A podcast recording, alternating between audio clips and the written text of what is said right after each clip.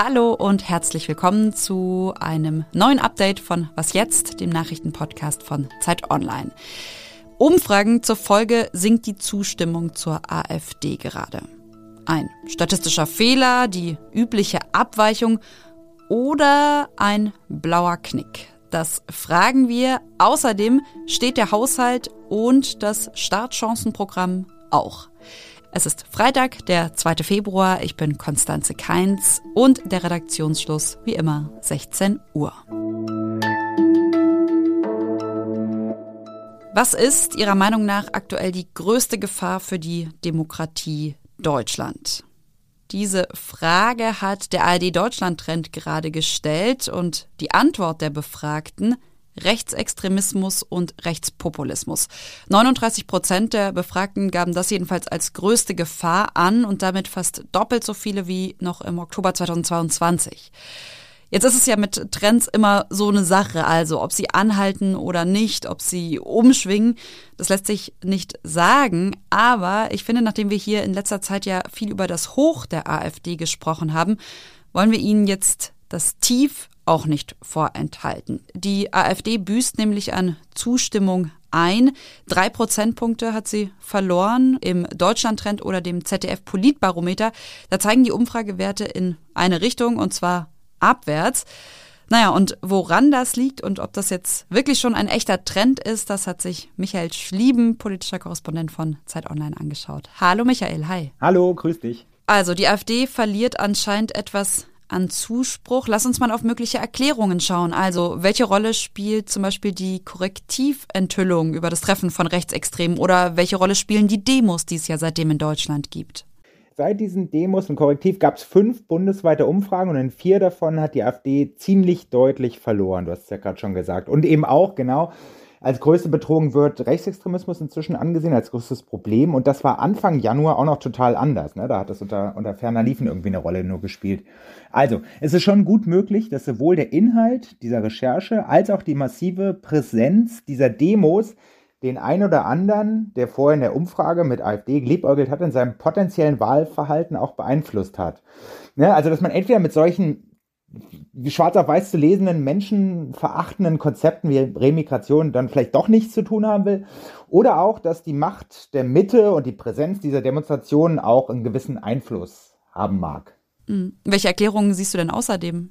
Man muss ja auch sehen, die AfD hat ihren großen Aufschwung, der ist recht frisch. Ne? Der ist in den letzten sechs Monaten hat sich das vollzogen. Seit dem Sommer hat sie ihre Werte fast verdoppelt. Viele davon, das wissen wir aus Befragungen, haben ihren, sind aus Protest gegen die Bundesregierung da irgendwie zur AfD so rüber geschwappt. Das heißt aber auch im Umkehrschluss, dass es keine gefestigten AfD-Wähler sind. Und noch eine Erklärung vielleicht schon auch ist, dass es auf dem Markt der Protestparteien inzwischen ja irgendwie auch was passiert ist. Also dieses Bündnis Sarah Wagenknecht hat sich gegründet und ist schon eine direkte Konkurrenz für die AfD. Also sie kommt aus dem Stand immerhin auf 5 Prozent, das ist nicht wenig für eine neue Partei. Und Sarah Wagenknecht, das weiß man auch aus Umfragen, ist bei den AfD-Anhängern ziemlich beliebt. Hm. Jetzt muss man aber ja schon sagen, dass die AfD trotz dieser Erklärungsansätze mit 19 Prozent ja immer noch zweitstärkste Kraft ist. Und äh, wenn man in den aktuellen ARD-Deutschland-Trend schaut, dann zeigt sich auch, dass nur eine Minderheit von 37 Prozent es für angemessen hält, die AfD zu verbieten. Also jeder Zweite, rund jeder Zweite sieht das kritisch. Kann man also tatsächlich schon von einem Kipppunkt sprechen? Also ja, leider noch wahrscheinlich nicht wirklich. Wir haben diesen Begriff auch ähm, mit der Forschungsgruppe Wahlen und der Forsa diskutiert, also mit den Instituten, mit denen wir gesprochen haben. Und die seriösen Demoskopen haben den alle zurückgewiesen, gesagt, nee, das wäre noch zu früh, das zu sagen. Denn klar, also es waren jetzt die ersten Umfragen, die dieses Abrutschen konstatiert haben. Und für einen stabilen Trend, das kann sich jeder selber ausmalen, oder um einen Kippmoment zu beschreiben, was wir ja gerade gesagt haben, braucht man schon ein bisschen längere Perspektive. Aber ich finde schon, und auch die Demoskopen sagen das, dass dieses breitflächig festgestellte, diese Sympathiedelle, dass die schon vorhanden ist, dass die eine Umkehrung ist zu dem, was wir das letzte halbe Jahr kontinuierlich erlebt haben. Und dadurch, dass alle Institute eigentlich eine ähnliche Entwicklung aufweisen, also alle seriösen Institute, ähm, lässt sich da schon von einem gewissen Effekt, von einer gemeinsamen Beobachtung sprechen. Aber wie gesagt, ob das anhält, muss man eben schauen. Ja, und diesen blauen Knick, den gibt's für Sie auch visuell.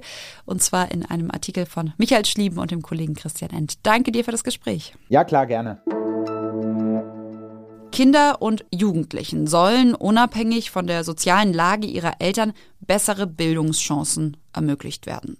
So ungefähr steht es im Koalitionsvertrag der Ampel. Heißt, im Endeffekt soll es weniger vom Geldbeutel der Eltern abhängen, ob jemand eine gute Bildung, gute Ausbildung bekommt. Monatelang haben Bund und Länder nun über das Wie verhandelt. Heute hat Bundesbildungsministerin Bettina Stark-Watzinger von der FDP dann das verkündet. Das größte und langfristige Bildungsprojekt der Geschichte der Bundesrepublik Deutschland steht. Das Startchancenprogramm kann wie geplant zum Schuljahr 2024-25 starten. Insgesamt 20 Milliarden Euro stellen Bund und Länder nun bereit. Vorab vielleicht noch so viel. Bislang lief es so, dass eben Geld nach dem sogenannten Königsteiner Schlüssel verteilt wurde. Es wurde also auf das Steueraufkommen eines Bundeslandes, auch auf die Bevölkerungszahl geschaut. Jetzt aber ist das anders, erklärt mein Kollege Esser Aktay. Also ist es so, dass die Länder nicht jeweils so viel Geld bekommen, wie ihnen nach dem üblichen Verteilungssystem zustehen würde, sondern die Bedürftigsten am meisten bekommen und die dürfen das Geld an genau die Schulen verteilen, an denen es am meisten gebraucht wird. Bundesweit sollen etwa 4000 Schulen gefördert werden und ein Großteil davon sollen Grundschulen sein.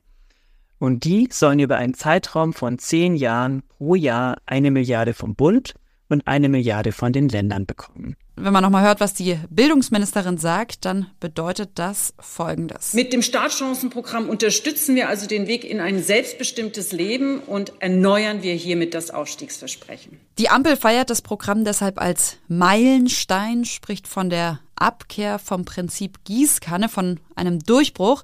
Und auch das wollte ich nochmal von meinem Kollegen wissen. Ist das wirklich ein Durchbruch? Experten befürworten tatsächlich den Schritt und sprechen sogar von einem Paradigmenwechsel.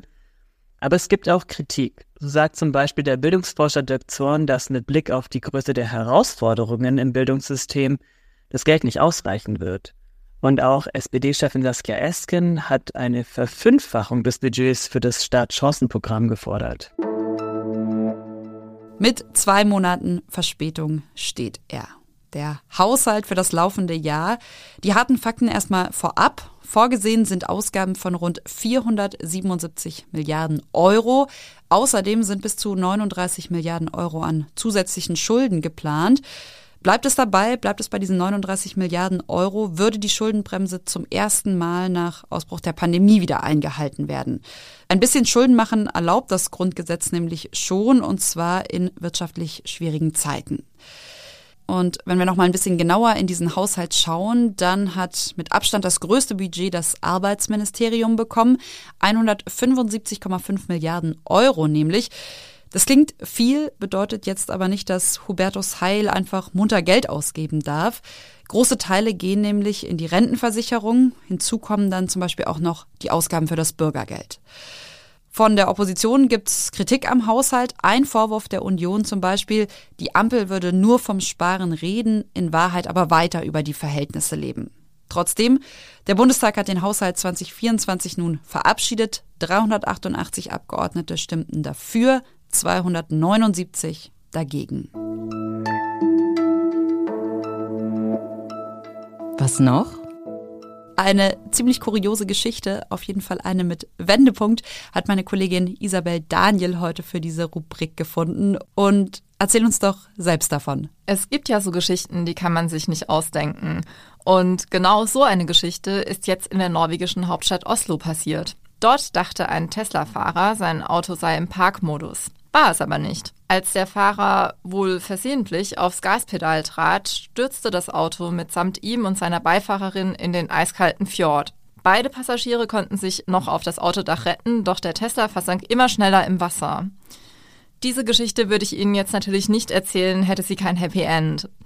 Denn in der Nähe der Unglücksstelle war gerade im Ernst eine schwimmende Sauna unterwegs. Und deren, äh, naja, Kapitän gab sofort Gas, als er von den beiden Menschen in Seenot erfuhr. Es gibt Videos von der Rettung und die Szene ist auch wirklich filmreif. Denn die schwimmende Sauna erreicht die beiden Tesla-Insassen genau in dem Moment, als das Auto vollständig im Wasser versinkt und Fahrer und Beifahrerin selbst ins Wasser fallen.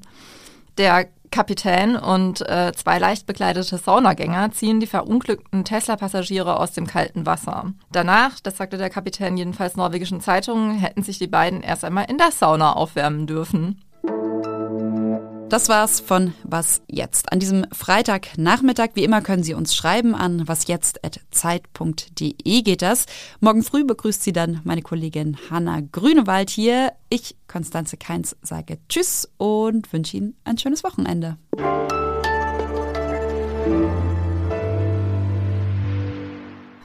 Denn in der Nähe der Unglücksstelle war gerade ernsthaft eine schwimmende Sauna unterwegs. Entschuldigung. Verzeihung.